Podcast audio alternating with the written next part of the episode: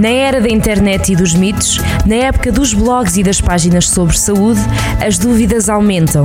E nós vamos esclarecê-las. Centro de Saúde, na Rádio Jornal do Centro. Sejam muito bem-vindos a mais um Centro de Saúde. Hoje vamos falar sobre o impacto psicológico da Covid-19, mais precisamente sobre o peso da possibilidade de ser transmissor do vírus a familiares e amigos. Vou estar à conversa com a psicóloga clínica no Hospital CUF Viseu, Ana Rita Silva. Doutora, bem-vinda ao Centro de Saúde. Vai-nos explicar como vamos lidar com a culpa de infectarmos alguém. Bem-vinda, doutora. Como está? Tudo bem? Olá, boa tarde. Tudo, Tudo bem? bem? Obrigada. Doutora, um, começo por lhe perguntar Uh, e, e, foi de facto, uh, nós todos ouvimos muitas histórias e, e muitas realidades a propósito da Covid-19 e da transmissão naturalmente involuntária do vírus. É natural sentirmos culpa por terem transmitido esta doença a alguém, não é? Exatamente. A culpa realmente é um sentimento comum entre aqueles que se sentem responsáveis de alguma forma de terem sido transmissores. Uh, sendo que importa reforçar que realmente a culpa é comum e normativa. Uh, obviamente que sentimos, sentimos culpados quando achamos que podemos ter de alguma forma magoado alguém, mesmo que sem essa intenção ou de uma forma inadvertida. O grande problema é quando realmente esta culpa deixa de ser adaptativa ou se torna desproporcional e persistente, tendo impacto no bem-estar e funcionamento da, da pessoa porque uh, lá está, uh, como a, a doutora dizia, este, este risco de, de não mantermos também a nossa própria estrutura mental, mas uh, devido, a, devido a passar o vírus. Mas já, já vamos perceber, porque a, a, segunda questão que tenho para si é. A que sinais é que é importante estarmos atentos e que já não são considerados normais? É, é sempre importante a monitorização, mesmo das reações iniciais de culpa, de forma a prevenirmos a sua evolução e, e a consolidação depois de, de, síndromes clínicos. E esta monitorização deve avaliar realmente a intensidade, a frequência e a duração das reações, que num padrão normal de evolução tendem a diminuir com, com o tempo. Por exemplo, é, é compreensível que o sentimento de culpa de ter infectado alguém esteja mais presente inicialmente, principalmente quando não se sabe a evolução do estado clínico por exemplo, de um familiar. Mas se esse estado clínico tender a evoluir positivamente, é expectável que o sentimento de culpa vá diminuindo.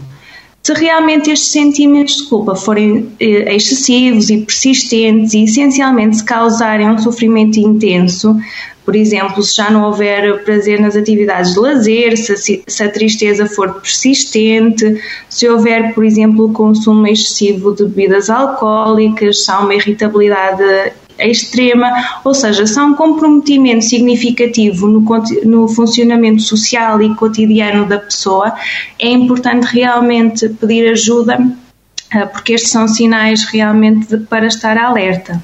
E, e doutora, falou há pouco da, do melhoramento, digamos assim, do estado clínico a quem uhum. passamos o vírus, mas pode acontecer de facto que a pessoa não resista. Aí é muito mais difícil de contornar, não é?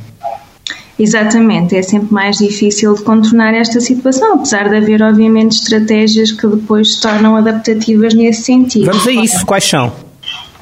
É assim, há diversas estratégias que podem ajudar a lidar com este sentimento de, de culpabilidade. Eu acho que essencialmente é importante o, o, aceitar que nós não tivemos a intenção de, de, causar, de causar sofrimento e pedir desculpa, mesmo que apesar da falta de, intencionalidade por, por aquilo que aconteceu.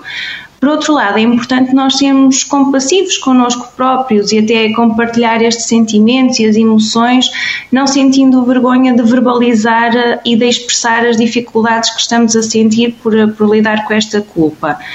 Por último, apesar de realmente esta ser uma, uma vivência negativa, se for percepcionada como uma possibilidade de aprendizagem e que leva mudanças importantes, até em alguns comportamentos de risco que poderiam estar a a ocorrer é sempre uma fase importante.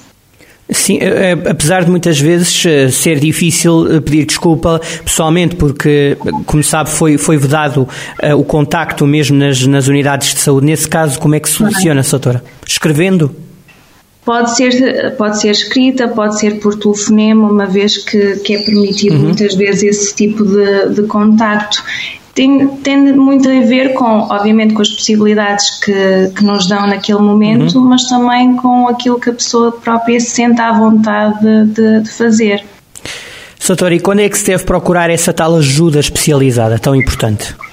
Realmente é, é, é, importante não valorizar e, e aceitar os sentimentos de, de, culpa como logo uma algo que seja uma doença. É importante perceber que que isto tudo são comportamentos que podem ser normativos. No entanto, realmente, quando há alterações no comportamento, quando há alterações emocionais, como insónias, ansiedade, tristeza, irritabilidade, é importante procurar ajuda, uma vez que se não for se não forem enfrentadas estas dificuldades, isto pode conduzir a quadros de perturbações mentais mais graves, não é?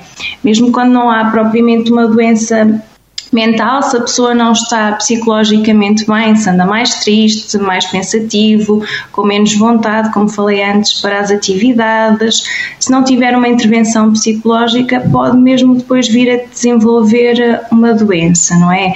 Portanto, é, é fundamental estar atento a estas dificuldades e quando elas interferirem significativamente no bem-estar pessoal e causarem um impacto no funcionamento nas diferentes áreas da pessoa, é importante recorrer realmente à ajuda especializada. Se não recorrermos a ela, que consequências é que podem ir vir daí? É assim, quando as dificuldades são persistentes e interferem realmente no bem-estar, se não houver uma, uma intervenção específica, não é? Pode realmente levar há um aumento no, no risco do, do, desenvolvimento sério de sintomas psicológicos, não é?